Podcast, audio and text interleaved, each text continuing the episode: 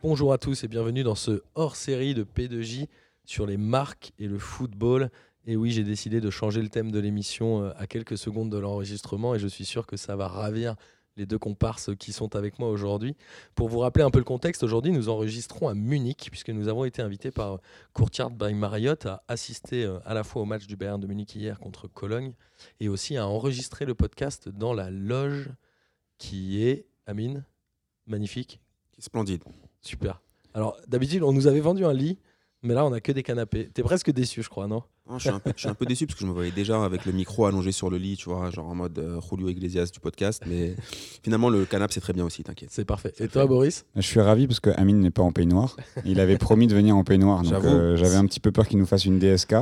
Ah, quand même pas, quand même pas. Et- s'il y avait eu un lit, j'avoue, j'aurais pu faire une dinguerie. Sachant qu'il m'avait quand même demandé de lui ramener du raisin pour le nourrir pendant le podcast. C'est parfait. On va recentrer tout de suite le débat et on va euh, faire un petit plan de ce dont nous allons parler aujourd'hui. On a envie de parler du sponsoring dans les compétitions, puisque vous avez tous vu émerger des marques euh, un peu inconnues, notamment euh, sur la Coupe de la Ligue et, et la D1 féminine. Mais ça, Boris, tu seras le premier à nous en parler.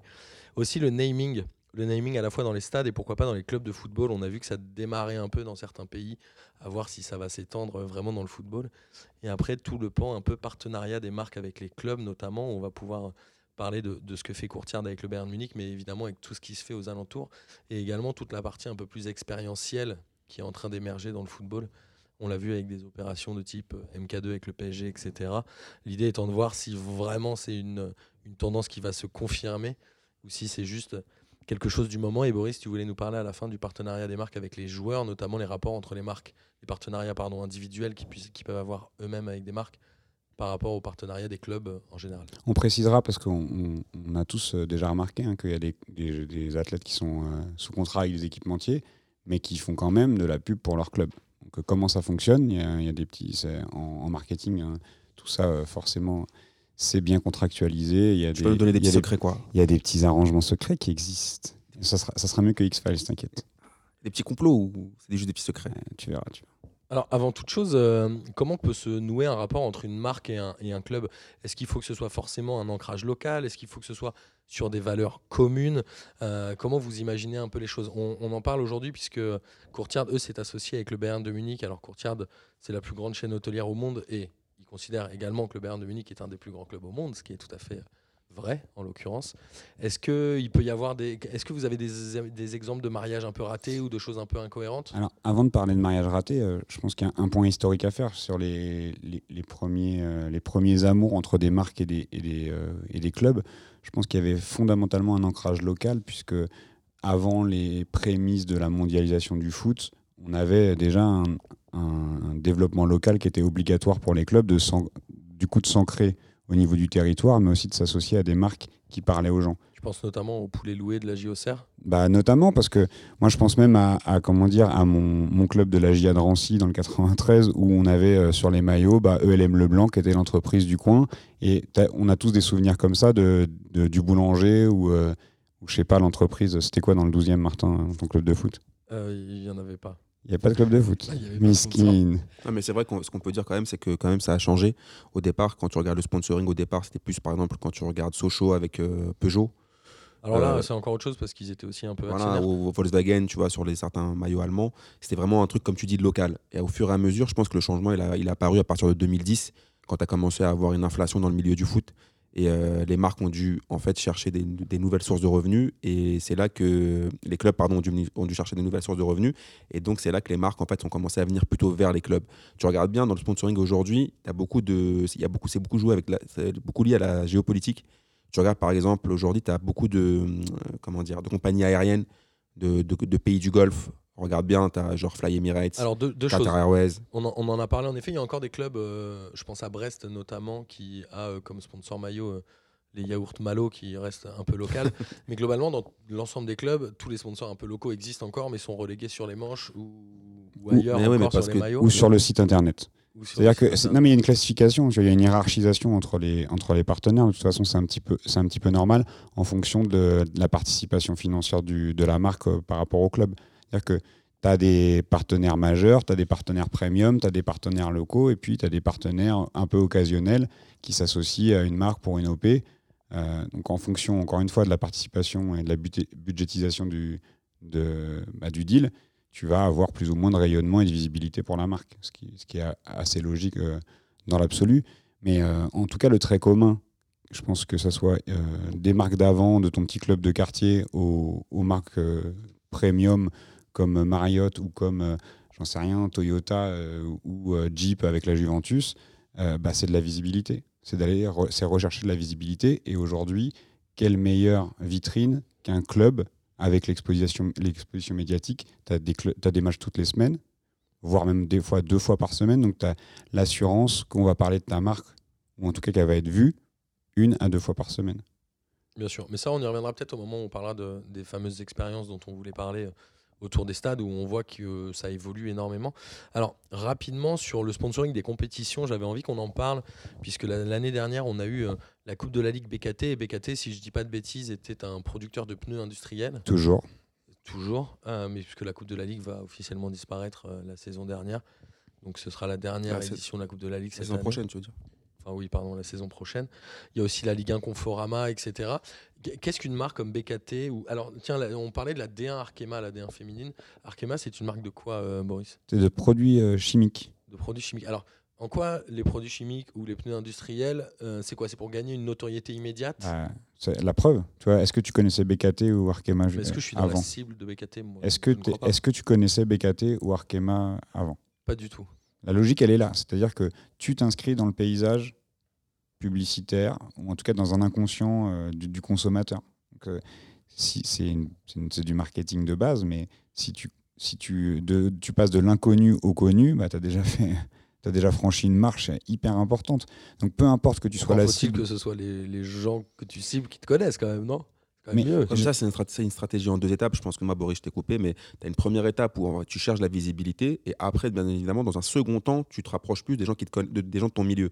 Mais déjà, ça te donne une exposition tout de suite. Regarde, la Ligue 1 Arkema, tu vois ce que je veux dire? À force de répéter, de répéter ce nom-là à chaque fois, quoi qu'il arrive, si tu connais pas, tu vas te poser la question c'est quoi Arkema? C'est qui? Ils font quoi? Donc, déjà, as déjà, tu suscites déjà de l'intérêt. Dans un, dans un deuxième temps, bah, les pros de ce, sy- de ce milieu-là, bah, direct, ça leur parle aussi. Et euh, en plus, s'ils regardent le foot, c'est tout bénef. Et puis, euh, après, on, on- on va, on développera sur la partie expérience, mais quand tu sais que bah, les marques mettent beaucoup d'argent pour euh, avoir de la visibilité et qu'en contrepartie, les clubs auxquels elles s'associent leur offrent bah, des espaces d'hospitalité et d'expérience, tu sais aussi que tu vas pouvoir vendre ça à tes clients. Donc, C'est une plus-value pour, est-ce que pour- finalement en c'est presque pas euh, du, faire du sponsoring, ce genre de choses pour euh, toi-même favoriser ton business interne en offrant Ouais, évidemment. de la visibilité des trucs à tes clients existants On déjà va dire évidemment et forcément, mais en même temps, c'est juste une strate de la stratégie. Enfin, c'est juste une partie de la stratégie de développement. C'est-à-dire que ça fait partie, c'est un pan, mais c'est pas le seul. On peut pas, ça peut pas se limiter à ça. Tu peux pas dire, je vais, ça va permettre à mes clients euh, bah, de venir au, ma- au match. Oui, forcément, mais tu te dis aussi que en, en gagnant en visibilité et que ton et en rayonnement par rapport au nom de ta marque, tu vas t'inscrire dans un truc où bah, le jour où il y aura une- je sais pas, une grosse société qui voudra acheter des pneus, euh, et qui sera peut-être pas au fait de ce qui se fait, ils se diront ah bah BKT, euh, ça, ça- ça sera dans leur tête. Et surtout, ça te permet aussi, de, j'imagine, d'utiliser un peu l'image des clubs pour euh, communiquer. Je pense à ça par rapport à Conforama notamment, Ouais, ouais, bah évidemment. si- sponsor de la Ligue 1, on le rappelle. Ouais, enfin, ils, ils ont, ils ont pu, euh, via le partenariat qu'ils avaient- qu'ils ont avec la Ligue, activer les clubs. Donc l'an dernier, ils, avaient, ils avaient pu avoir accès à. Donc ils avaient choisi cinq clubs. Donc il y avait Monaco, Saint-Etienne, Nantes, Bordeaux et Reims. Et ils avaient activé avec des contenus vidéo. Ah, euh, ils n'ont pas payé euh, les clubs pour pouvoir accéder aux joueurs. Ils ont fait des contenus vidéo brandés Conforama Bien sûr. et euh, en ayant accès à cinq joueurs de, de ces cinq clubs à chaque fois. Donc c'est une vraie, tu vois, c'est une, vraie plus-value aussi pour, pour la marque Conforama qui a pu, au-delà des, des expériences qu'elle faisait, en, te- en termes de, je sais pas, t'as regardé un, match sur un canapé, aussi activer les joueurs. Bien sûr. Et il y a un autre truc qui a beaucoup émergé, et là ça vient plutôt des États-Unis a priori, c'est tout le naming des, stades. Alors ça a beaucoup évolué en 15-20 ans.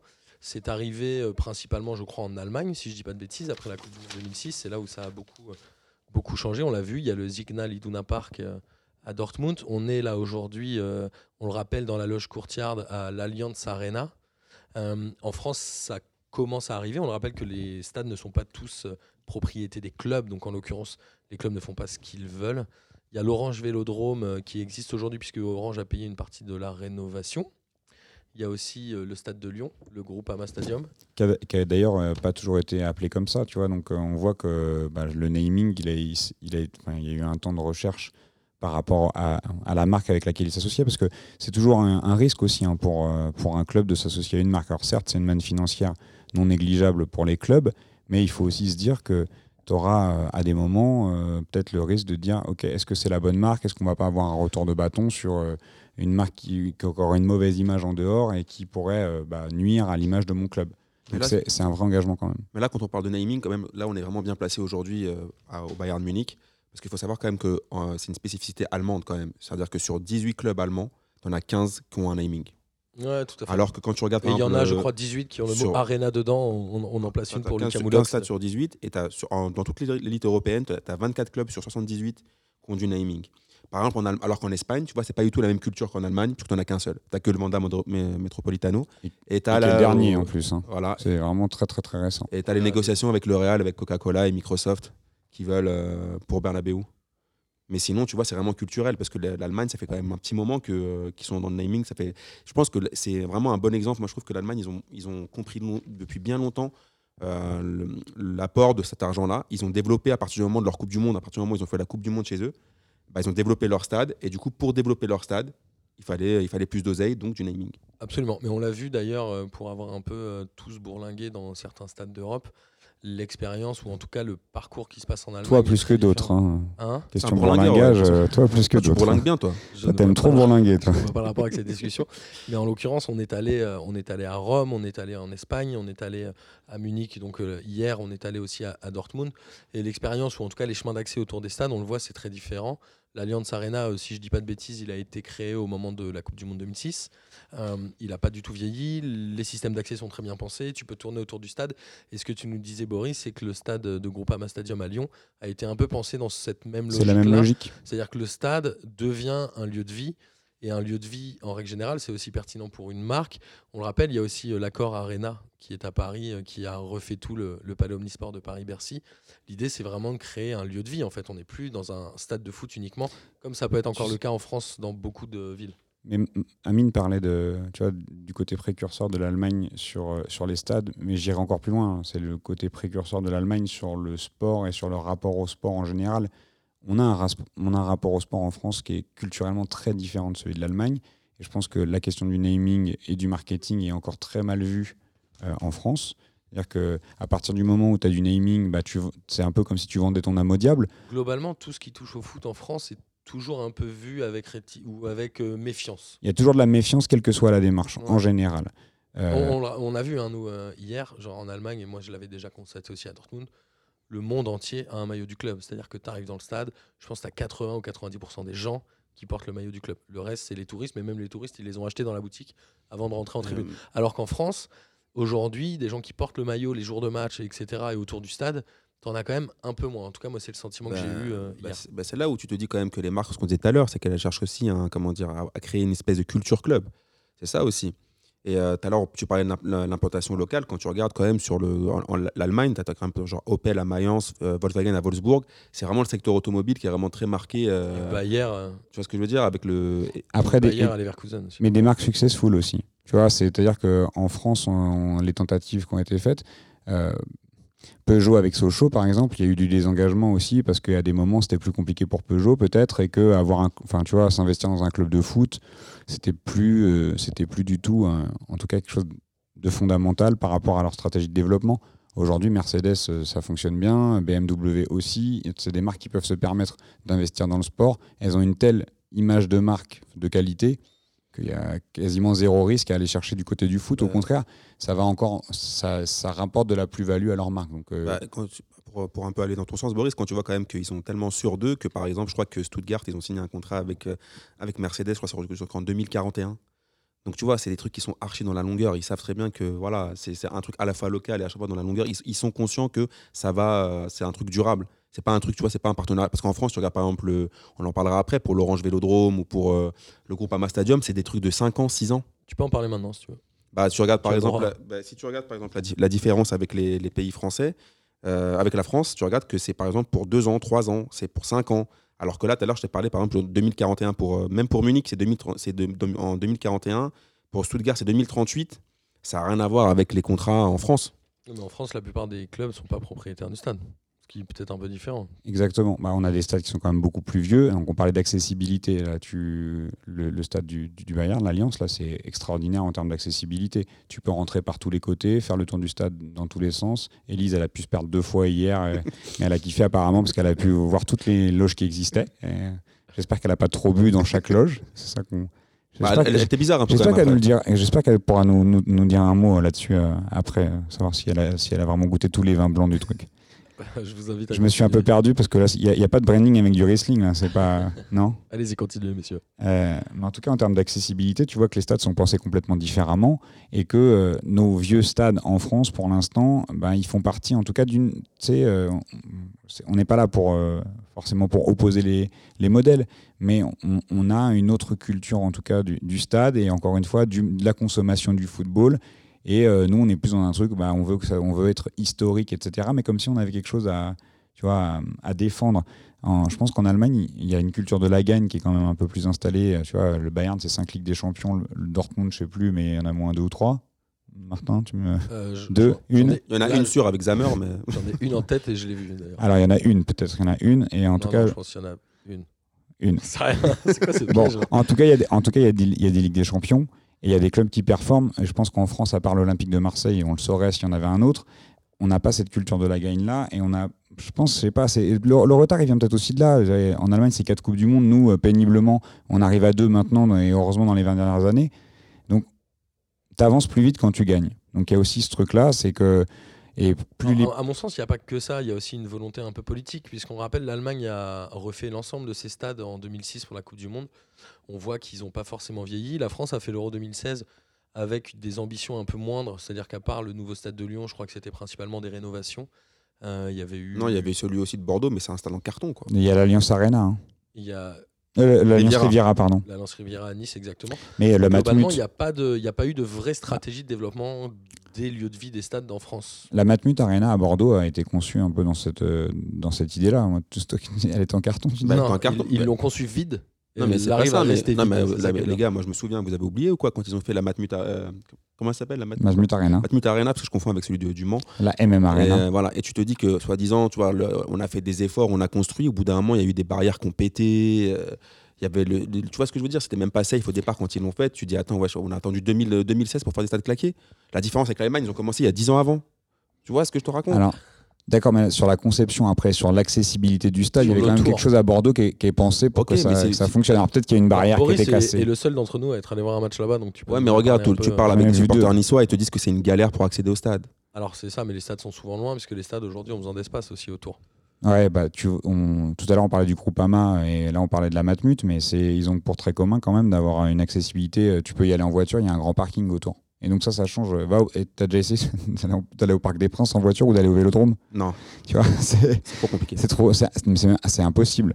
Donc euh, là, il- le parking de la de l'Alliance, là, on, on regardait ça en arrivant. Je sais pas combien ils peuvent mettre de voitures. On aurait peut-être, euh, on aurait peut-être dû demander, mais tu vois qu'il y a au moins des milliers, en tout cas, de, de places de parking. euh, de, Des de millions, des millions. Des millions Des milliards Il y en a tout en Allemagne. Ils ont une voiture par personne, donc il faut quand même pouvoir ga- ga- se garer hein, quand tu il faut, s'il y a 80 000 personnes dans le stade, il faut donc Et- et 80 ils 000 ont- places de Et bagnole. si on veut dans les clichés, ils ont tous des mercos, c'est ça. Donc euh, il faut de la place en plus pour les garer. Ouais, mais après, juste pour faire un, un petit truc quand même, ce qu'il faut dire que sur ce sujet-là, c'est que la France, c'est pas trop un pays de sport et un pays de foot en général. Tu regardes bien, quand tu regardes le, le montant des contrats de sponsoring, de naming entre l'Allemagne, l'Angleterre et la France, t'es choqué. Euh, en France, tout à l'heure, on, parlait tout à l'heure de l'Olympique de Marseille, euh, avec Orange, c'est combien? C'est euh, 2,7 millions par an. Lyon, c'est 3,5 millions par an. Bordeaux, c'est 2 millions. Tu regardes en Angleterre, Manchester City, c'est 22 millions. Arsenal, c'est 18 millions. Et ok, vous allez me dire, c'est des gros clubs. Leicester, c'est 18 millions Après, par an. Mais, mais après, c'est assujetti aussi aux recettes, aux droits télé. On est, et on est en- et encore une fois, on peut que constater notre retard sur ces trucs-là. la diffusion. C'est pour ça que je te dis qu'on n'est Ouais, pas. ouais. un- Sur la diffusion. Et, et, euh, là, tu vois, c'est 2000 je crois- 2011, hein, Le Mans, euh, le, le premier, euh, le premier contrat de naming. Donc on est, on est sur un truc très, très, très, très récent. Ouais, après, le club a, a sombré en plus. Donc euh, bon, c'était en- c'était encore un petit peu, un petit peu compliqué. Mais, euh, mais je, je, je me dis que. Est-ce que c'est une tendance qui va évoluer vraiment? Est-ce que vous pensez qu'en France, on va arriver à des choses beaucoup plus avancées? Est-ce que finalement, les, les clubs ont tous tendance à devenir, en tout cas les plus gros propriétaires de leur terrain?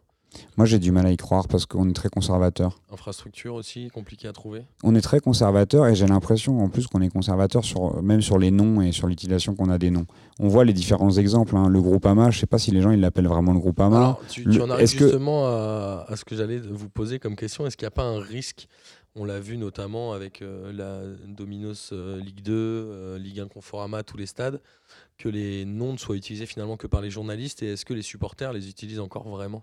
C'est justement le débat que tu voulais lancer, euh, Boris. Ouais, parce que tu vois, je, par- je, je pense par exemple, euh, allez, on, on prend l'exemple de l'Orange Vélodrome. Est-ce que tu dis l'Orange Vélodrome? Bah, Est-ce que Euh, tu dis, tu dis le stade Vélodrome? Est-ce que tu, des fois, ça t'arrive de dire Orange Vélodrome? Bah, je pense qu'il y, a- y y deux côtés. Les journalistes, eux, ils, ils sont, Non, je te dis sont toi. de le dire, oui, l'Orange Vélodrome. Après, je pense que les supporters, eux, ils restent sur le Vel. Ils restent sur le Vélodrome. Et alors, est-ce que c'est quoi? C'est la défiance qu'on a sur la durée des contrats aussi? Parce que ça peut être ça le truc, c'est que si tu te dis que dans deux ans ça va changer et qu'il va s'appeler le, Je pense Je pas que ce soit pas, pour ça. Moi, je pense que c'est le plutôt. à- chipster Vélodrome Est-ce Je pense que qu'en France, vois, on est à fond sur le. En fait, on est, comment dire On est plus dogmatique que dans les autres pays européens. En France, on est toujours, en gros, euh, on protège notre identité. Euh, le, vélo, le, le stade Vélodrome à Marseille, c'est le Vélodrome, pas pas ailleurs. Alors que dans les autres pays européens, ils s'en tapent de ça, je pense, qu'ils sont plus dans la performance. Du coup, si un club, ça leur rapporte de l'oseille de l'appeler euh, le Haribo Arena, ils vont l'appeler Haribo Arena. Alors qu'en en, en France, si tu dis par exemple, ah non, on va l'appeler euh, le Parc des Princes, euh, je sais pas moi, euh, tu mets Parc des Princes de Lu. voilà, Parc des Princes Petit Lu, euh, Très bonne vanne. tu vois, bah, très les bonne supporters, tu vois, au moins, tu verras les ultras qui vont te faire, tu, vas- tu verras les ultras qui vont te faire des manifs. euh, non au petit lu. Ah, ça, c'est sûr. Tu vois ce que On, je veux brû- dire on brûlerait des paquets de princes euh, devant le, devant le parc et tout. ça, me, je- ça me donne envie de trouver des jeux de mots, mais j'en ai aucun qui me vient. alors que je- Deg. alors alors, peut-être peut-être qu'en Italie ils sont un peu plus comme ça, un peu plus sur l'identité des clubs, mais en Angleterre, en Allemagne, je pense qu'ils s'en battent les reins. Ben, en Italie, on le voit, hein, l'infrastructure et le parc de stade est un peu désuet maintenant. Bah, Ça ils, commence à changer. ils ont, après, ils ont de, à, à part la Juve, ils ont de très vieux stades. hein. Ouais, mais il y en a qui sont en train de construire, si je dis pas de bêtises. Ouais. Ouais, mais est-ce qu'ils ont beaucoup de naming dans ces stades-là? Je pense pas en Italie. Ouais, il y a- S'il y a bien un pays plus conservateur que la France, ce serait peut-être l'Italie. Donc, euh, je suis pas sûr que ça soit quelque chose qui va être très en vogue en, en Italie. euh, Et alors, le naming de stade. La Juventus, ils ont galéré, hein, parce qu'ils ont cherché énormément à pouvoir euh, avoir du naming, et euh, tu vois, c'est pas un, projet qui a pu alors, est-ce qu'ils aboutir ont galéré ou est-ce qu'ils ont galéré à avoir le montant qu'ils attendaient? Encore un autre Je pense que c'est un peu les deux. hein. Tu- Il n'y a pas qu'une question de montant, c'est-à-dire qu'à un moment donné, Non, mais tu ne peux pas accepter n'importe quoi. On l'a vu euh, l'année dernière où Reims, si je me trompe pas, n'a pas joué avec de sponsor principal maillot pendant toute une année. Mais ça, c'est autre chose. Là, C'est on est vraiment, plus- si tu ne trouves pas ton, ton, ton- enfin, si t'es pas satisfait, pourquoi tu t'engagerais sur une période un peu plus longue avec un truc qui convient ça, ouais, mais tu- ou alors Et je n'attends pas de comparaison d'Amine euh, mais, sur cette phrase-là. mais est-ce que dans ce cas-là, tu tu t'assois quand même sur 5 millions parce que c'est pas assez? Bah écoute, Est-ce que Reims a les... Moi, je sais pas si Reims a vraiment les moyens de s'asseoir sur 5 millions. ouais, mais c'est après, c'est bon, après c'est des débats, chacun fait. Non, non, mais mais- c'est une, vraie question en termes de développement. C'est-à-dire que. Ou alors tu, tu te dis que la- les marques avec qui tu t'associes, il faut que ça soit forcément du, du rayonnement premium. Est-ce que, tu vois, ou alors ça fait partie de la stratégie de développement de Reims, c'est c'est possible parce qu'ils ont un capital, tu vois, euh, eux, culturel avec euh, la, la région dans laquelle ils se trouvent, qui pourrait leur permettre, euh, tu vois, d'asseoir autre chose et de se dire, OK, on va s'associer avec des marques premium parce qu'on est le champa- enfin, parce qu'on a le champagne, parce qu'on est Reims et parce qu'on a une histoire. Bah, ça, ça, peut, ça peut faire sens. Ah, C'est vrai qu'avec le champagne qui peut pas être sponsor, c'est dommage. Ça leur ferait des, des bons revenus. Ah bah ça c'est clair, c'est clair que tu vois, ce serait un, un axe de développement qui serait ouf pour On eux. rappelle qu'il y a la loi E20, évidemment. Mais tu regardes le PSG, euh, aujourd'hui, euh, le stade de développement où ils sont par rapport à leur marque, parce que maintenant c'est un club marque, hein, comme le Real Madrid, le, le Barça, le Bayern, c'est plus, c'est pas seulement des clubs de foot, c'est des clubs marques. Leur, leur identité propre est Bien une sûr. marque. Euh, ils vont pas, euh, demain il y aura pas, euh, ils auront, ils, ils pourraient plus avoir Thompson, tu vois, sur leur maillot, comme ça a été le cas, ou RTL, tu vois, encore, encore plus impensable. Oui, mais chaque, chaque marque aussi correspond à un certain niveau de développement. Bah, et puis surtout du, le prix que ça coûte. Je crois que Accor, pour être le maillot du PSG, c'est 50 patates, tu vois. Euh, c'est ce que le PSG voulait en tout cas. Donc à un moment donné, tu t'associes à des marques qui ont les moyens de mettre la somme que tu, que tu attends. Quoi. Amine, tu voulais dire quelque chose euh, là-dessus ou je vous lance sur une, euh, une petite, un petit débat là euh, sur le naming? Non, c'est bon, tu peux continuer, y a pas de souci. Alors ma question, elle est très claire et on a vu euh, des clubs et je crois notamment que c'est en basket, euh, type le Kinder Bologne, etc. ou en handball, je sais plus, je dis une bêtise, ou dans les deux. On a déjà vu du naming de, de clubs. Il y a le Red Bull Salzbourg, il y a le RB Leipzig, mais on rappelle que veut pas le droit. Rasenball Sport. Ouais, ils ont contourné, quoi. Ils doivent attendre, je crois, d'après la loi en Bundesliga, d'être propriétaires pendant 4 ans pour pouvoir donner leur nom Exactement. au, au club. Est-ce qu'on va tendre vers un naming de club et après un naming de joueur? Non, je déconne. Naming de club. Bah, le, naming, le naming de club avec, euh, avec, le Red, avec Red Bull, il existe déjà. Le, le- je pense que la nuance. Alors, euh, ils sont propriétaires, c'est une petite nuance. En fait, mais moi je pense que c'est, pas une petite, je pense que c'est la nuance qui est fondamentale. C'est-à-dire que je ne vois pas comment les supporters de, je sais pas, de, l'OL ou de Marseille ou de Nantes ou du PSG, on leur dit bah maintenant ça va être, euh, tu vois, genre euh, le, le chipster euh, olympique de Marseille, parce que j'aime bien, j'aime bien les chipsters. Parce que tu veux nous grailler? Tu- tu- tu- Espèce d'enfoiré, va. Il veut nous croquer, du chipster. Des chipsters. Donc, euh, tu penses qu'on va y arriver par le, moi, je- le biais du, pro- d'être Ouais. propriétaire du club Moi, je pense que c'est le, c'est la, c'est la seule dimension qui pourrait faire que, en fait, si le club il est créé de toutes pièces par euh, la marque, alors tu pourras avoir un truc beaucoup plus, euh, en tout cas, euh, affilitaire, en tout cas entre la marque et le, et le club. Mais sinon, je vois pas encore, encore une fois, vu comme on est conservateur en France dans le foot, comment ça pourrait arriver. Peut-être que dans d'autres pays, ce sera possible, mais je vois, je vois mal en, en France, d'un seul coup, une marque venir, venir dire, ok, on met, euh, on met euh, 50 millions par saison ou même 20 millions par saison et euh, et vous allez vous appeler comme ça et dans trois ans tu changes le nom du club? En fait, on sait quoi? C'est parce que le sport, euh, en tout cas le football, est un sport trop inaccessible financièrement, parce qu'on on l'a dit juste avant, ça existe dans certains clubs, dans certains sports. Et est-ce qu'on arrivera, on n'arrivera jamais à un système de franchise un peu à la NBA où finalement tu as les Charlotte Hornets et puis à un moment les Hornets ils vont ailleurs, euh, au football américain, etc. On n'arrivera jamais à ce genre de truc. j'y crois pas trop parce qu'on n'est pas avoir le, encore une le fois hein. Kinder Marseille et puis après ils s'en vont, ils font le, le Kinder Paris et tout. Bah, moi, je pense que c'est pos- c'est possible dans d'autres pays européens, mais pas en France. Mais déjà, au plus, je pense qu'on a oublié Je de. suis même pas sûr. hein. Je pense que le, le football européen est très conservateur de base. et puis il y a un truc tout con c'est à dire que peut-être on- il y a un moment donné en fait ces clubs marques ils sont tellement au-dessus d'une marque que ça ferait perdre de la valeur en fait de dire ok je vais m'associer pour un an ou pour deux ans à une marque ça pourrait déprécier en fait euh, ton club donc je, je vois pas trop comment euh, ces, ces clubs-là pourraient prendre le risque en tout cas Non, de... et puis surtout, le, le but, c'est quand même d'avoir une identification. Si tu es là, par exemple, tu as le Kinder Marseille, comme tu as dit, pour deux piges, et après, ça devient le, euh, je sais pas moi, le Ferrero Rocher euh, Marseille, ça n'a plus aucun. Monaco, le Ferrero Rocher de Monaco. Voilà, ça n'a ça n'a plus aucun sens. Au bout d'un moment, je pense que quand même que les, les- les mecs dans les clubs, dans les ils ont, ils ont besoin de s'identifier. Et même les clubs, elles cherchent ça, elles cherchent une identification dans la durée. Si tu es, si t'es, je sais pas moi, postiché à, à Paris, puis après, tu es, genre, t'es associé à, à, je sais pas moi, Ouais, non, non, mais à Auxerre, évidemment. au bout d'un moment, pour eux, c'est difficile à suivre. Boris Sachant que les, les clubs, ce qu'ils recherchent aujourd'hui, c'est plutôt euh, d'asseoir un truc de, de fans, d'avoir une communauté de fans. Euh, je pense à l'OM Nation, le, le PSG avec My Paris, ils font pareil. Donc c'est d'avoir un truc où euh, les, les, les supporters vont pouvoir s'identifier. ça, on va peut-être en parler au niveau de l'expérience du coup. Mais si ok, ouais, mais mais c'est mais, du coup c'est tu vois c'est euh, ça va dans le sens de se dire que pour euh, pour les clubs encore une fois un- l'axe de développement là, prioritaire dans, dans le côté euh, bah, de, de l'identité c'est d'avoir une fanbase qui se reconnaît dans l'identité du club et d'avoir du naming sur le nom de ton club forcément ça rend les choses compliquées Exactement. Et alors, les partenariats après, euh, un peu classiques, on les a vus. Tu nous avais donné, je crois, euh, Boris, un exemple notamment sur l'équipe de France, où il y a toujours un peu dans tous les clubs des niveaux de partenariat, les partenaires majeurs, les partenaires euh, sponsors, les etc. etc. Est-ce que tu as quelque chose à nous dire de particulier là-dessus, Boris, ou pas? Bah, quand tu es partenaire majeur, il y a, différents niveaux d'activation euh, possibles par rapport aux partenaires qui sont un peu plus, un peu plus secondaires. C'est-à-dire que si tu regardes l'équipe de France, les partenaires majeurs, il y a ta EDF, Orange, euh, Crédit Agricole, Volkswagen, je crois. Mon Nike, c'est l'équipementier, donc forcément, c'est encore, on va dire, euh, encore peut-être un niveau au-dessus. Euh, le D'ailleurs, le, le maillot de l'équipe de France, c'était le maillot le plus cher. Je sais pas si c'est encore le cas. Mais au moment où ils avaient signé, c'était le maillot. ah, le, le- le Le contrat. contrat. Le contrat, ouais, c'était le maillot le plus cher Bah, d'une équipe nationale. Là, alors, il y a le premier enjeu, c'est la signature avec l'équipementier. Parce que tu sais qu'en en, en termes de résultats, les activations, elles vont être énormes. Quand, euh, quand Nike ils ont une finale France-Croatie avec deux, euh, équipes Nike, bah, tu, peux te dire déjà qu'ils ont, ils ont cassé le game. Tu vois, c'est, Adidas est forcément relégué au second plan sur une finale de Coupe du Monde quand tu as les deux nations représentées qui sont chez toi.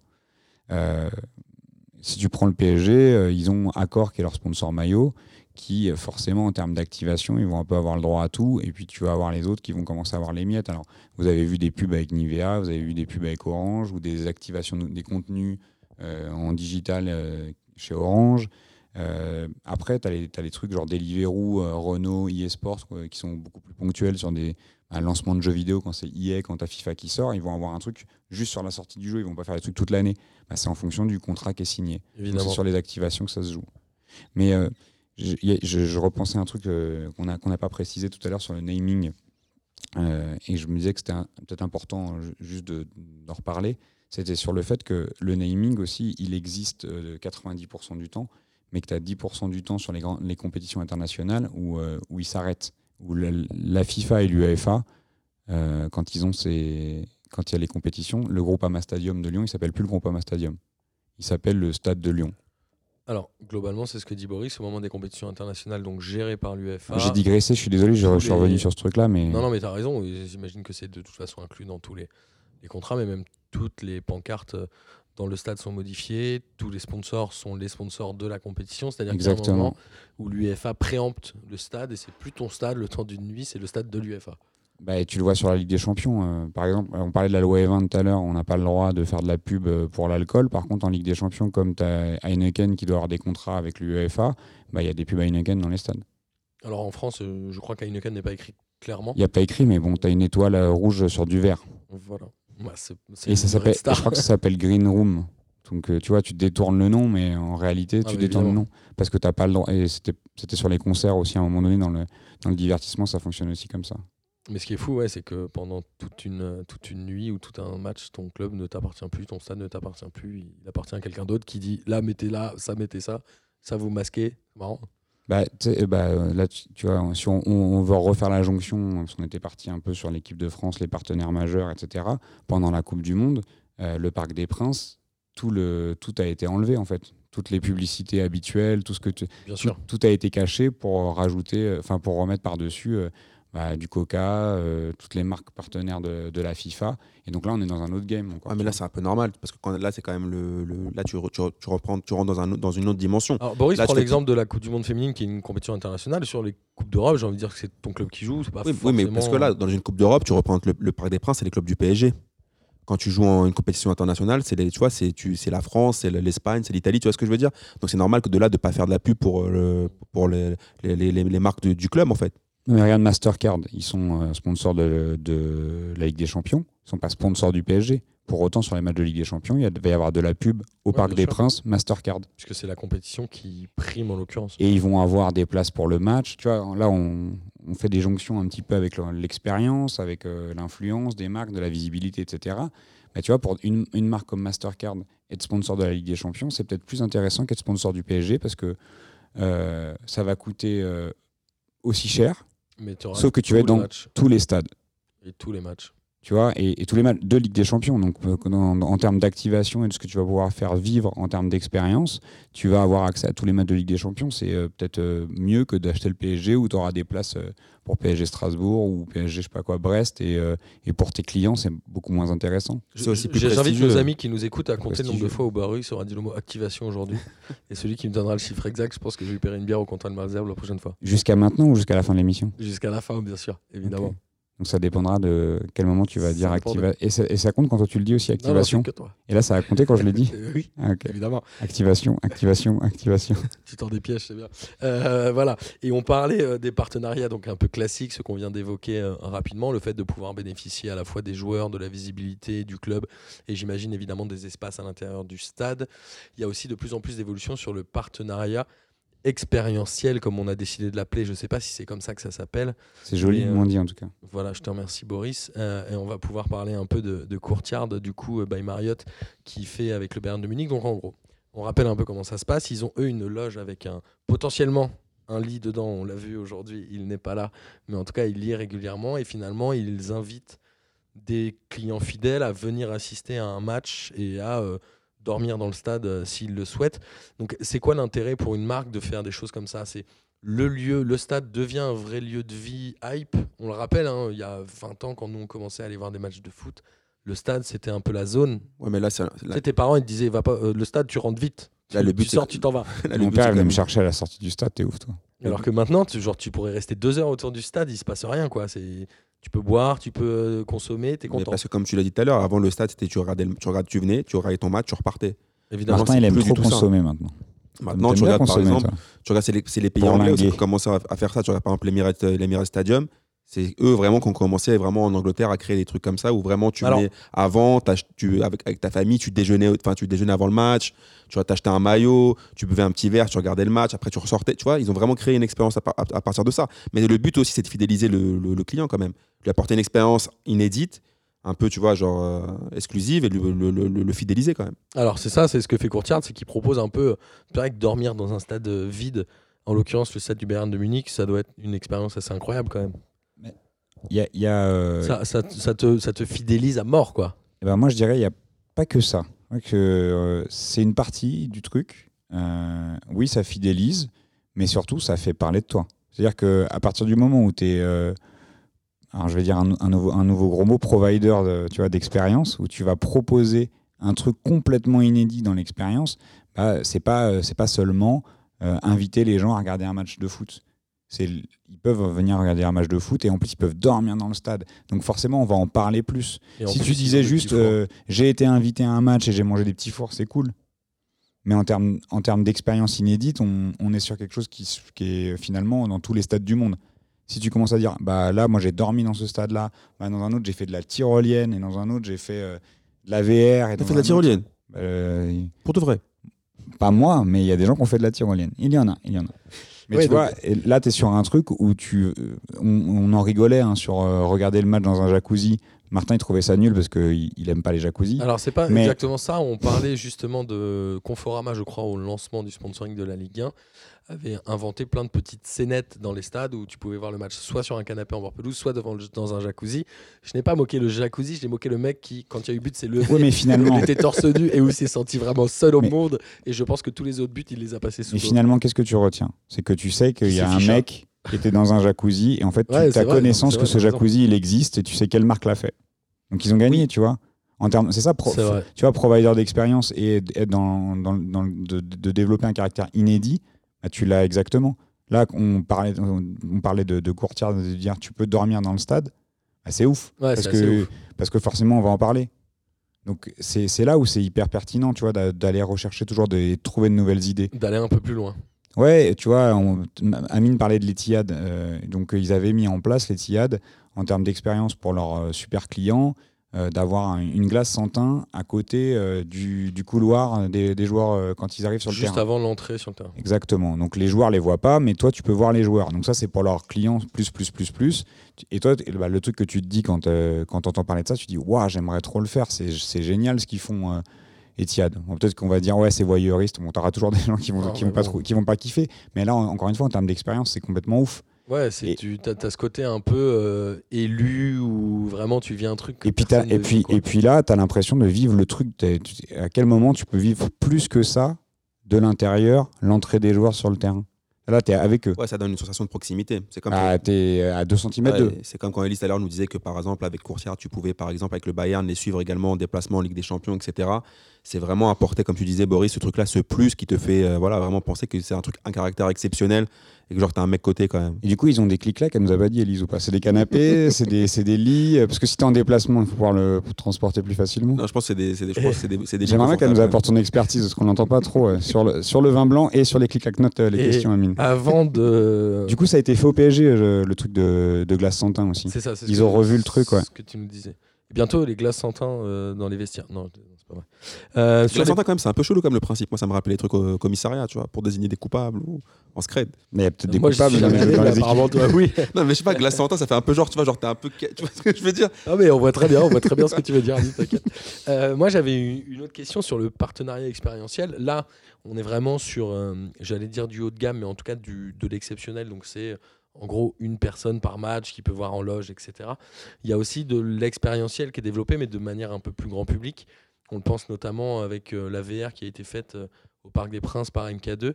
Là, on est encore sur autre chose. Qu'est-ce qu'on essaye de, de faire avec des événements comme ça, à rapprocher le grand public de la marque? Quand je dis de la marque, je parle du club en l'occurrence. Déjà, après, il y a aussi, encore une fois, là, si on prend l'exemple de MK2, euh, d'être précurseur de quelque chose. C'est-à-dire que MK2, je crois que les premiers, les premiers liens qu'ils ont eu avec le PSG, c'est de diffuser les matchs dans des cinémas, euh, certains matchs à l'extérieur. En direct. Donc moi, j'avais assisté à un Marseille PSG, euh, je crois que c'est la... ça vous être- avez bien des Ça doit être 2011 ou 2010. C'est la dernière euh, victoire de Marseille. Donc euh, il y a plein de gens qui n'étaient pas nés. Donc euh, j'espère que si c'est des gens qui nous écoutent, ça leur pour faire de l'histoire en même temps. On n'est pas il y a là pour. euh, il y a là, tr- Aujourd'hui, on est là pour être sérieux. Il est là, pour, régler- troller. ouais, il est là pour régler ses comptes. Il y, a très, il y a très longtemps, Marseille avait battu Paris et je l'avais regardé dans un, euh, dans un cinéma. Donc, tu vois, je me rappelle même où c'était, dans quel cinéma c'était. Donc, ils étaient un peu précurseurs sur l'expérience. Et euh, bon, ils se sont développés sur la VR depuis plusieurs années. Et là, ils ont monté ce truc euh, donc de réalité virtuelle, pour ceux qui savent pas ce que c'est la VR, avec plein d'expériences différentes où tu peux, revivre, tu peux vivre des trucs liés au PSG. Alors, t'as un truc où t'es, euh, tu mets un masque et t'as- tu dois arrêter des ballons. En fait, t'as Cavani, euh, Neymar, Mbappé qui vont te mettre des frappes. T'es au Parc des Princes. Amine, il en arrêterait aucun. J'ai Et déjà tu dois- Ah, en même temps, catastrophe. Areola, alors, je pense qu'il était lui, c'était pas virtuel lui, c'était réel, mais il en a arrêté aucun. Donc du, coup- du coup, tu peux arrêter des frappes. Il y a un truc où tu peux euh, revivre le dernier classico, donc les quatre buts, il me semble, euh, dans, donc comme si tu étais bord terrain de, tout, de plusieurs angles. Donc depuis la touche, depuis le, t'es devant le devant Auteuil. Donc en fait, tu, tu peux te retourner à regarder que Auteuil et, les voir exploser euh, quand le but rentre et sans voir le but, ou alors te retourner et voir que le but et entendre les supporters crier. Donc tu es vraiment en c'est de la réalité virtuelle, donc tu le vis en 360. Donc ça, c'est des C'est marrant euh, cette vois, association de... MK2 avec le PSG parce que MK2 avait déjà commencé avec, euh, tu le parlais, là, voir les matchs dans les cinémas, il l'avait fait avec l'opéra, c'est un truc un peu plus. Ouais, Là aujourd'hui, un club comme le PSG devient euh, cool. bankable, ouais. Non, cool. il devient cool. Le Ouais, foot est devenu cool. cool. Le foot est devenu cool depuis. C'était un euh, peu le, le dernier débat que je voulais avoir euh, aujourd'hui avec vous. Moi, je pense Tout ce dont on parle euh, aujourd'hui, il y a 20 ans, il n'y avait même pas la queue d'une cerise de, de ce qu'on dit. C'est vrai. Ça n'existait pas et limite personne ne voulait en entendre parler. Aujourd'hui, maintenant, j'ai l'impression que tout le monde veut aller vers le football. Alors, qu'est-ce qui a changé? Les résultats de l'équipe de France? Ah, forcément. En partie. bah, euh, les deux. L'arrivée des grands joueurs aussi. La, la gagne, la gagne, ça change tout. hein. On me disait l'Allemagne tout à l'heure, pourquoi ils sont autant en avance Parce que quand- tu as gagné 4 Coupes du Monde et, et, euh, je sais pas, 6 ou 7 Ligues des Champions, bah forcément, euh, la gagne, ça, ça donne envie à des marques de, de, venir, te, s'associer. de venir te voir et, de, de s'associer. Moi, je pense qu'au-delà de, la- au-delà de la gagne, il faut aussi quand même rappeler que les, les joueurs de foot sont devenus les rockstars des années 2000, 2010. C'est-à-dire qu'avant, tu vois, tu, tu kiffais, je sais pas, sur un groupe de rock.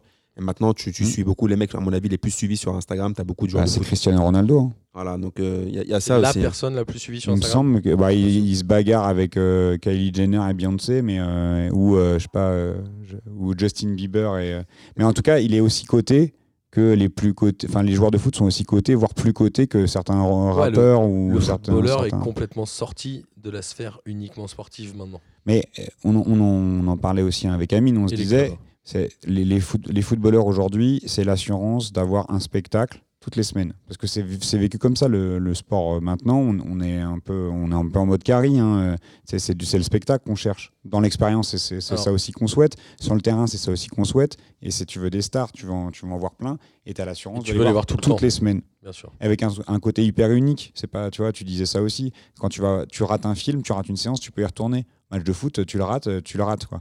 Bien sûr. Et les sports individuels où finalement il y a des compétitions internationales qui sont plus espacées dans le temps. Je pense au judo, puisque tu nous en parlais, Boris, au moment des championnats du monde euh, au Japon qui était il y a un mois. Ouais, exactement. mois. Donc là, forcément, tu es plus sur un temps annuel qui est réduit. Donc tu, tu as un peu moins le temps de t'approprier l'image du sportif. Ouais, que, et, tu, que tu apprécies et que tu aimes en tout cas.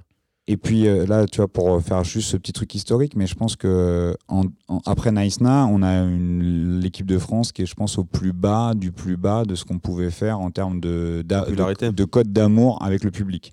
Et euh, ça correspond au moment où il signe avec Nike. Ouais, c'est-à-dire qu'il y, a eu- il y a- il y a eu une énorme phase d'indifférence entre 88 et 94 quand la France s'est qualifiée à aucune compétition, où finalement ils se qualifiaient pas, mais c'était très indifférent. Ouais, exactement. Après la victoire, il y a eu une vraie volonté d'aimer cette équipe de France et d'aimer le football et Naïsna a vraiment détruit. Donc là, on est rentré, Mais- on est passé de l'indifférence un peu à la haine finalement presque du. Mais on était encore trop, on était encore trop, je trouve, euh, dépendant des résultats sportifs. Parce que tu vois, euh, donc on a 96 avec une très bonne campagne à l'Euro où la France a été éliminée en demi-finale. contre la République tchèque. Voilà. On a, Reynald on- Pedros, on a la on a la victoire en 98, on a la victoire à l'Euro 2000. Quoique en 2002, quoique de, Mais quoique de, communi- accepté, ouais. quoique de communication, et c'est là où on voit que les Français étaient quand même pas forcément prêts pour les, les trop grosses OP marketing, parce qu'on se rappelle de Adidas avec la campagne dans le métro avec les deux étoiles. Et de Johnny. Ouais, et de Johnny, mais surtout, là, je pense que la campagne d'Adidas avec les deux étoiles, euh, elle était déjà, elle, avait- elle était mal passée. Parce que les- deux, on fait la campagne Adidas avec le maillot avec les deux étoiles avant la compète, et on, ne sort pas des poules. On se fait éliminer. Donc là, on voit, première, enfin, franchement, premier accro. Et, on a, et c'est là, je pense que les marques, en tout cas les équipementiers et Adidas, ont un peu revu le curseur dans la manière de communiquer et de se projeter. C'est-à-dire qu'aujourd'hui, il y a un vrai risque pour des marques de d'aller trop loin dans le dans le storytelling, de dire de raconter des histoires euh, et de se la raconter. De vois, il y a beaucoup- trop de risques. Mais je pense qu'il y a beaucoup de gens qui ont revu après Il y a ces beaucoup plus- exemples-là. Il y a eu beaucoup d'exemples comme Il y a ça. beaucoup ratés. plus il y a beaucoup plus d'humilité aujourd'hui et je vais dire a fortiori depuis Nice-Na. Nice-Na, on est on a touché le fond du, du sportif et je pense qu'en termes de Évidemment. communication pour Adidas, euh, il il pouvait il pouvait plus faire pire de toute manière et euh, il y a la signature avec Nike et y a à un peu près ce moment où ils ont décidé un peu de lâcher l'équipe de France. Et il y a un truc de coolitude qui s'est installé avec Nike. Et finalement, en 2014, on fait un quart de finale. 2016, on fait une finale. 2018, on gagne. Et en fait, en l'espace de 10 ans, euh, Nike a quand même bien, je trouve, inversé la tendance. Et on voit avec le PSG, il y a eu le même truc où les Qataris sont arrivés, ont mis beaucoup d'argent dans le club. Il y a beaucoup de sponsors qui sont arrivés, etc. Et euh, tout, on va dire que l'accent a été mis sur la coolitude du foot. Donc maintenant, c'est cool. Ça, ça gagne, c'est mieux. Mais c'est aussi cool et c'est hype d'être dans le foot. Euh, Amine parlait des C'est presque euh, devenu plus un spectacle maintenant. C'est devenu un spectacle. sport. Après, je veux juste quand même revenir sur un truc qui pour moi est super important. C'est qu'on disait qu'à partir du moment, il y, a une, il y a une période pour moi charnière où les footballeurs sont devenus autre chose que des footballeurs. Mais je pense qu'en 98, ce qui se passe aussi, c'est qu'il y a eu des joueurs charismatiques et qu'il y a eu aussi une volonté politique et on a communiqué par rapport à ça. L'histoire de France Black Blamber, il y avait un truc, tu vois ce que je veux dire? À l'époque, quand tu regardais l'équipe de France avant, on va dire l'équipe de Platini, c'était moins ça. Alors, Et- et je c'est pense- toujours lié au- à ce qui se passe en politique, c'est que Chirac était en cohabitation avec Jospin et que lui avait besoin aussi de récupérer un peu de l'aura. Mais Donc voilà. il y a Mais aussi je pense un qu'il y a- enjeu comme ça. Mais je pense qu'il y a aussi une histoire de, de- de joueurs emblématiques. En 98, tu as des joueurs comme Zidane, comme Thuram, tu as des mecs quand même qui, euh, comme Henry, tu as des, des jeunes qui poussent, qui, qui ont un potentiel commercial, un potentiel marketing. Ouais, mais en- euh, on a aussi Attends, juste terminer là-dessus. laisser la place Voilà. à ce moment-là. Et après, ce qui se passe, c'est que je trouve que pendant un moment en équipe de France, tu n'avais plus trop de, de joueurs qui donnaient envie. J'en reparle souvent avec l'Olympique de Marseille, mais il faut que tu aies des mecs qui te portent envie de nous mettre floquer, tu vois. À partir de 2014, de, Bo- Boris dit après, euh, Nike a signé un contrat avec, euh, a repris euh, l'équipe de France. 2012, ouais. Voilà. Et en fait, tu as des joueurs comme, comme Pogba, tu vois ce que je veux dire, comme Griezmann, Griezmann qui est archi présent dans les médias. Kanté, mine de rien, qui était moins attendu, Mais mais, à moins- qui il on est- a laissé aussi. Ouais, il tu est vois, pas- il est, il est mais moins, ban- il est moins euh, on en, on dans en le market. après sur les joueurs. Mais... Alors, il est moins ce que je veux dire? bankable, mais il est nécessaire dans ce Oui, il est nécessaire, mais ce que je veux t'expliquer, c'est que les joueurs comme Pogba, euh, tu vois, les marques, les marques elles vont plus voir Griezmann ou euh, Pogba et surtout maintenant Mbappé que tu vois des- il y a aussi ces joueurs là aussi qui, qui sont qui collent complètement alors alors il y a un truc générationnel ils, ils sont vraiment dans, dans leur époque tu prends Pogba euh, je pense que Manchester ils le prennent plus pour ses performances commerciales que pour ses performances sportives Autant. quand, quand, tu- ouais, Autant. quand tu vois le, le spot qu'ils avaient fait pour son arrivée tu te dis vraiment que c'est- il y a le, le commer- là tu te dis vraiment que le- le- l'oseille dans le foot a vraiment pris une, une part de ouf Là, là où je on, va rejoins. parler des, on va parler des joueurs pour la fin de là où je re- ouais, mais du coup, là où je rejoins Amine, c'est qu'aujourd'hui, à valeur, à valeur sportive égale, un club, il a tout intérêt à, s- à- à se positionner sur un joueur qui a une valeur marketing et, euh, Forte, évidemment. et de euh, tu vois, euh, résonance sur les réseaux sociaux plus importante. Bien sûr. Si, euh, je sais pas, tu as un mec qui a allez, 200 000 followers et qui est très fort, et que tu en as un qui est aussi fort, mais qu'il a 800 000 followers, tu sais qu'en taux d'engagement, bah, ça va être beaucoup plus int- intéressant pour le club parce que les mecs ils vont liker, parce que les mecs. Un Blaise Matuidi qui signe. Qui signe à la Juve, le mec il prend euh, pff, multiplié par euh, je sais pas euh, deux son nombre de followers parce que il, il avait peut-être atteint le plafond en France des gens qui le suivaient Il va en Italie, L'exposition est différente. ouais. bah, il a de- une nouvelle fanbase, tu vois, qu'il n'avait pas auparavant, et euh, bah, ça offre pour des marques qui travaillent avec lui, bah, une, une nouvelle communauté avec laquelle ils vont pouvoir, euh, ils vont pouvoir Est-ce communiquer. qu'aujourd'hui un, est-ce qu'aujourd'hui un 11 ou un effectif de club de foot peut être composé en partie en fonction des mentalités des joueurs Je pense à ça. Est-ce que tu es obligé d'avoir que des cadres Tu parlais de Matuidi, c'est un très bon exemple. Matuidi, tu sais qu'il n'a pas forcément énorme de followers, mais tu sais qu'en termes d'image, en termes de Ah, il a valeur beaucoup de followers, hein.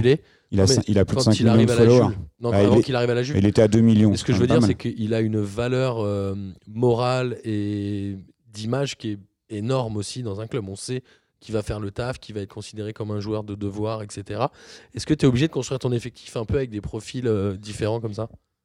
T'es pas obligé, mais on va prendre l'exemple du Real Madrid. Euh, Keylor Navas, une des, volon- enfin, une des volontés en tout cas du président de mettre Courtois en avant, c'était de se dire qu'il ne le trouvait pas assez charismatique dans le rayonnement et de ce qu'il devrait apporter au Et Real, à, un, club, ouais. à un club comme le Real Madrid.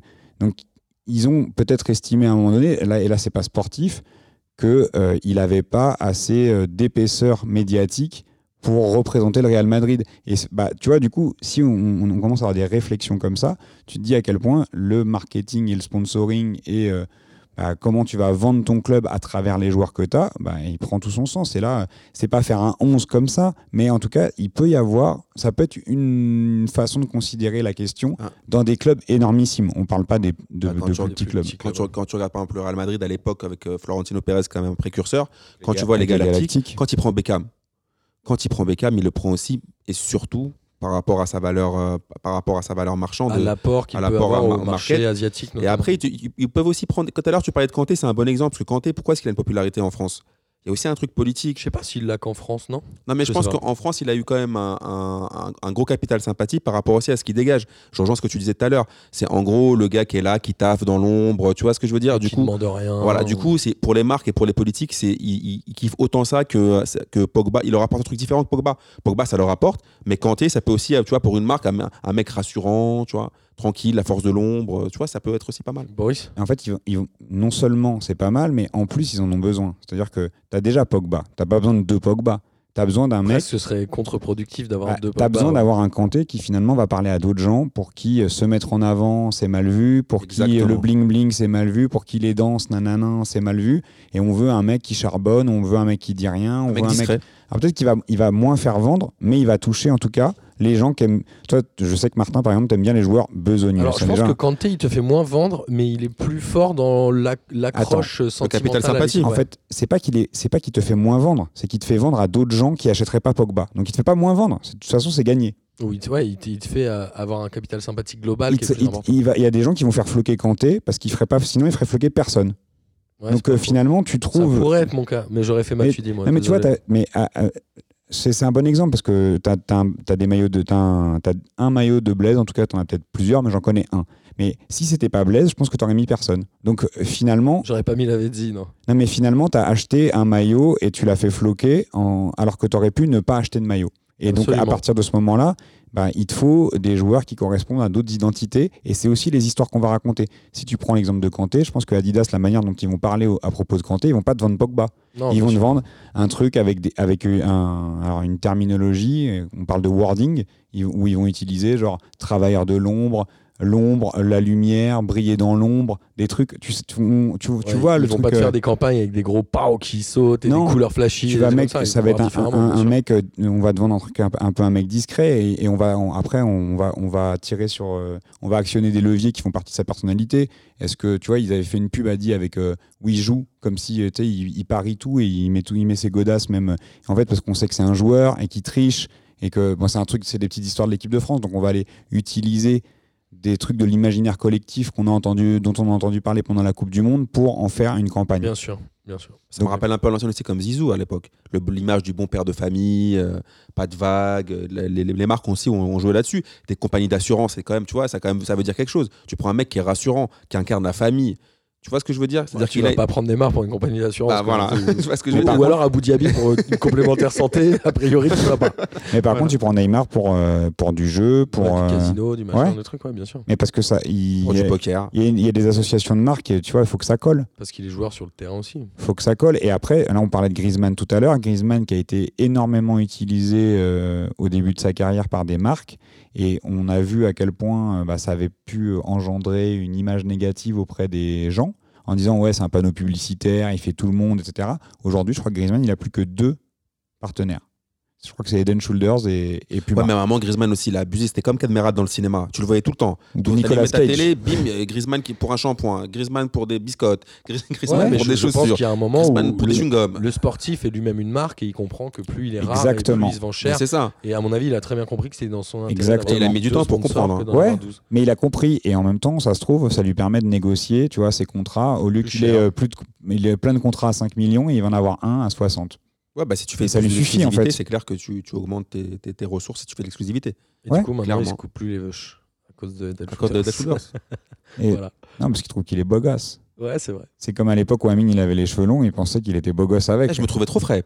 Mais on, on vous mettra une Et- photo Non, non, non. d'Amine euh, d'Amine Non, 2006, c'est pas en nécessaire. Coupe du Monde. C'est une époque très. Et euh, d'ailleurs, c'est pour ça qu'on l'appelait la Coupe du Monde. Il avait une, une bête de coupe.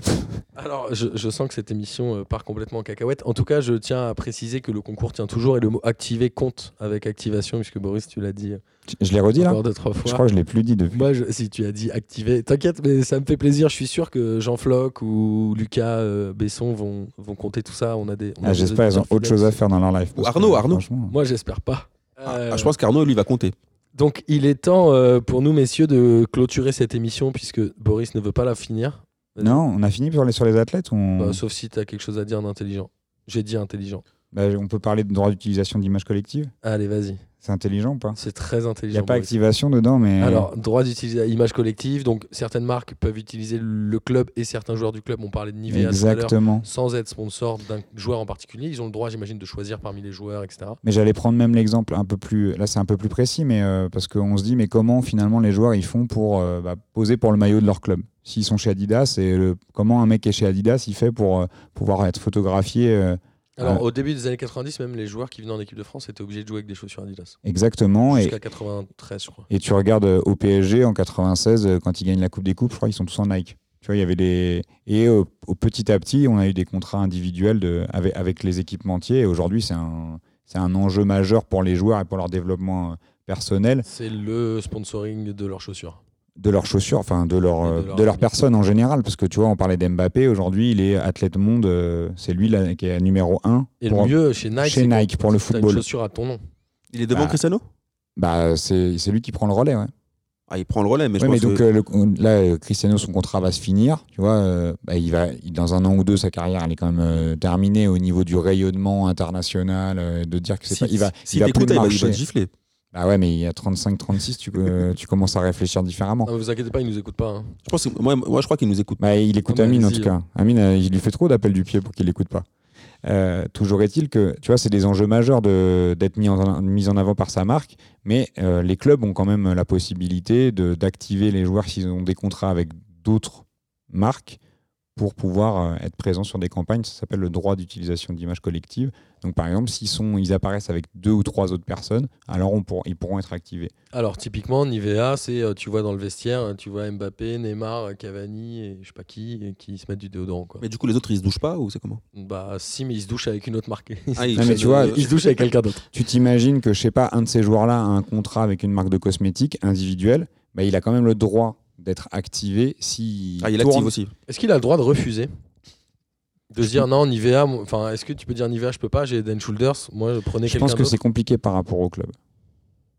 Ah, mais alors, du coup, tous les gens qui ont le droit d'avoir les images collectives du PSG, ils vont tous prendre Neymar, Mbappé, etc. Ce qui n'est pas le cas, non? C'est pas toujours le cas, mais à mon avis, il, tu vois, il doit y avoir un certain nombre de marques. Tu vois, il doit dire, bah, il y a au moins une marque sur ces cinq-là. Ouais, euh, c'est qui- mes 5 millions de plus et t'as le droit de prendre les deux meilleurs ou un truc comme ça, alors Je pense que ça, je pense qu'il négocie les, ça s'appelle, enfin, tu vois, il négocie des packs comme ça. Bien hein. sûr, bien sûr. En tout cas, voilà, c'était ça dont tu voulais parler. Exactement. mais C'était très intelligent. Dire que voilà, les, tu peux avoir des contrats individuels, mais par rapport au Tu contrat peux que ton- bypasser ces contrats-là. Ouais, à partir du moment où ton, où ton club il a des contrats avec d'autres marques, tu, tu peux quand même être soumis aux obligations de ton club. Évidemment. Moi, je, moi, je voulais parler aussi d'un autre truc, je pense qu'on n'en a pas trop parlé, c'est le fait de vouloir créer aussi une communauté à partir des athlètes. Parce que quand tu regardes, par exemple, Nike, quand ils prennent Cristiano Ronaldo et de l'autre côté, il y a Messi, il y a un peu, tu vois, cet antagonisme-là. Genre, quand, quand Deliveroo vient avec le PSG, c'est parce que Marseille était sur, sur Uber Eats. Tu vois ce que je veux dire? Il y a aussi un peu genre en mode, en team Intel ou team Bah, Intel. c'est de la réponse, ouais, Tu c'est intelligent de Tu l'avoir vois, c'est genre, en gros, t'es team Booba ou t'es team Caris. Tu vois, c'est genre, c'est tu un- peux pas être les deux. C'est emmerdant pour Nike à l'époque où ils avaient Nadal et Federer.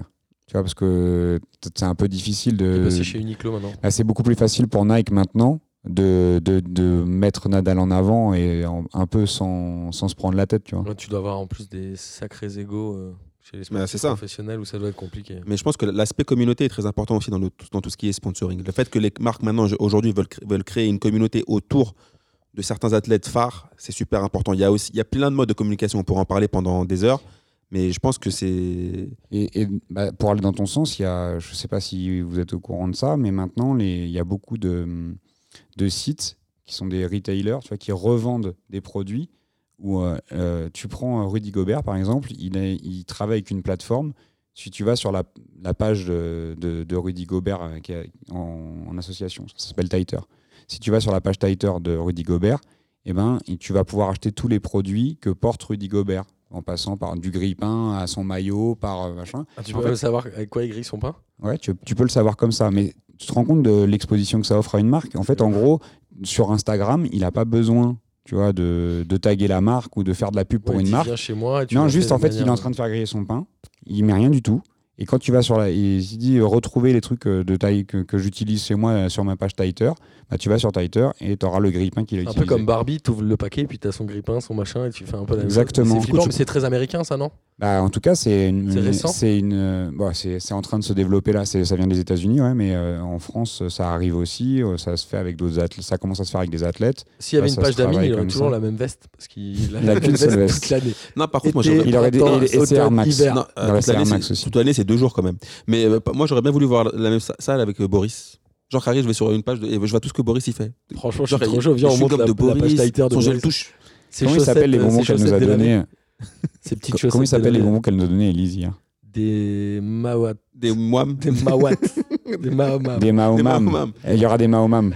Il y aura plein de que Il y aura des Maomam. En plus, en la plus euh, Boubou, il aime ça, les Maomam. Les mamans, je sais pas, c'est quand même des effets euh, secondaires. euh, Bon, on n'en parlera pas ici, mais je vous dis juste que voilà, c'est bon, mais ça peut créer des problèmes. En tout cas, euh, Nous, on a failli pas se réveiller. je vous remercie, euh, messieurs, pour cette émission euh, qui touche évidemment à sa fin. Et euh, avant de passer au kiff de ce que vous voulez, puisque traditionnellement, les émissions de P2J finissent par un kiff, nous tenons évidemment à remercier Courtière by Marriott qui nous a invités euh, ce week-end à Munich. Et on a vécu, nous aussi, une vraie belle expérience, n'est-ce pas, les amis? Non, moi surtout, je bien sûr Courtière évidemment, mais surtout Elise qui nous a accueillis comme des Comme des pâte. comme des qui nous a mis, qui nous a mis humble et qui est très sympa et franchement on a kiffé, on lui dit merci au nom de toute l'équipe de P2J. Maintenant, Évidemment. on attend juste qu'elle vienne nous parler de la JOCR euh, dans, un- dans une émission de P2J, parce qu'elle connaît bien la JOCR. Elle a des gros dossiers. Elle a des gros dossiers sur- sur plein de choses. Il y a des mecs qui vont béton à cause d'Elise. Évidemment, on remercie euh, Élise qui a été une hôte parfaite pour nous ce week-end. Est-ce que Elise, elle peut nous dire un mot quand même? Je sais pas si elle veut. Elle veut pas Elle a peut-être pas envie. Allez, Alors, vas-y, Est-ce que tu fais-nous peux, un faire petit le, kiff. tu peux Boris. faire le ventriloque? Tu parles à sa place, tu limites? Non, Non, je- non, je- non, et ne, fais, pas- ne te lance pas là-dedans, Boris, c'est très raté. Ne J'ai ça. du non, Riesling non, ne fais pas ça. Euh, donne ton kiff. Euh, Et arrête Il est- toute imitation, il s'il est, te plaît. il est très- Définitivement dans en, ta en réalité, il est pas très compliqué parce que c'est vrai qu'on a passé un excellent week-end. Donc, euh, moi, je, je pourrais que euh, dire que mon kiff de la semaine, en tout cas, c'est d'être venu à l'Alliance. J'étais jamais venu à voir un match du Bayern. Donc, c'est déjà un gros kiff euh, par rapport à mon tour des stades du monde. Parce que j'espère qu'un jour, j'aurai fait tous les stades. Donc, j'espère que Marriott va être dans tous les stades du monde. Donc, comme ça, on pourra tous les voir. Et il te faut du temps pour faire tous les stades du monde. Bah, on prendra le temps. Je suis pas encore, euh, je, je suis pas encore mort. Merci, Martin. On en a fait quelques-uns en France, hein, Léon Bollet, euh, tout ça. hein, des C'est vrai, c'est La vrai. baie quand Deschamps, la baie Léon Bollet, bah, c'est même mieux que l'Alliance Arena. Ah, Léon Bollet, euh, nous on était derrière les, les bancs de touche, on voyait rien. En Est-ce que tu vrai- qu'ils avaient une loge un peu, un peu au-dessus ou- Tu pouvais grave sur, sur une chaise pliante. Ah, Ils avaient une luge, c'était pas pareil. C'était une luge sur le teco comme ça. Ouais, il y avait un truc, euh, je- il y avait la loge des rillettes. Et alors, et c'est tout, c'est bon? Euh, bah, c'est déjà pas mal, Ok. hein. un très gros kiff cette semaine, en tout cas celui-là. Et, et ah si, hein, euh, parce que je serai pas là lundi dans, le- dans, la, dans la prochaine émission, mon kiff de la semaine c'était quand même la victoire du PSG contre le Real Madrid, euh, qui m'a fait bien plaisir. Mais moins plaisir que de venir à Munich euh, grâce marche. à Elise et, et, et Courtiard. Ça marche. Amine Bah, évidemment, je vais paraphraser Boris. Le, kiff- le vrai kiff quand même de, de- de ce week-end, c'est d'être venu là, de regarder un match à l'Alliance Arena, d'avoir vécu une expérience incroyable. Et aussi, j'en place une pour tous les, les chausseurs, les chauffeurs de taxi euh, de Munich, ceux qui ont des chaussures ou ceux qui n'ont pas de chaussures. Franchement, je vous kiffe. Vous êtes un peu chelou parfois, mais vous nous avez amené à bon port à chaque fois. Vous avez, vous avez essayé un peu de nous douiller, mais heureusement qu'Elise veillait au grain et qu'elle, euh, à mon avis, avec tout l'oseille qu'on vous a donné, vous pouvez acheter des chaussures quand même euh, qui se ferment. Attends, et puis surtout, euh, Elise, elle, elle parle en anglais, il lui répond en allemand. Moi, jamais, je sais pas comment ils font pour se comprendre, mais ils se parlent comme ça. Elise, je crois, elle, elle un peu quand même parfois. Elle doit parler En fait, allemand. genre, elle ouais. comprend, mais elle capte pas trop. Moi, mon kiff, c'est bien évidemment ce week-end qu'on a passé euh, tous les quatre. Donc, Élise, dont vous avez beaucoup entendu parler, mais que vous n'entendrez pas aujourd'hui. On, on montrera Et- une photo, on a une photo d'elle. Et On, a je- fait- on a fait une photo avec elle, heureusement. Et je crois qu'on a passé tout le week-end à, à rigoler, à raconter des conneries. On a sorti deux trois blazes, euh, deux trois blazes un peu, euh, un peu emblématiques. Des gens qui déglinguent. Des gens qui déglinguent tout. Ouais, Ouais. des gens Et- qui mais par contre, a- on s'est juste dit qu'il n'y avait pas assez de chicha dans la- dans l'Alliance Arena. Donc on songe, euh, on va proposer ça à Courtiard qui s'installe une petite chicha. Ouais, Comme Je ça, on suis pas sera- sûr que tu sois on- d'accord, mais Parce que moi, j'aime pas aller dans des chichas où je suis pas connu, tu vois. En tout cas, voilà, on a passé un, un super week-end. On espère que cette émission vous a plu. Et il est le temps de dire au revoir à nos auditeurs, messieurs. Euh, et on se retrouve évidemment tous les lundis pour les émissions régulières et tous les mois pour la Ligue des questions au comptoir Malzerbe, toujours. Nous aussi, on fait du placement produit comptoir Malzerbe à chaque fois, à chaque émission. Boris, tu peux dire au revoir. Amine aussi. ciao les crumbles, ciao Au les revoir. bretzels, ciao les Salut à tous. Au revoir. Auf Wiedersehen.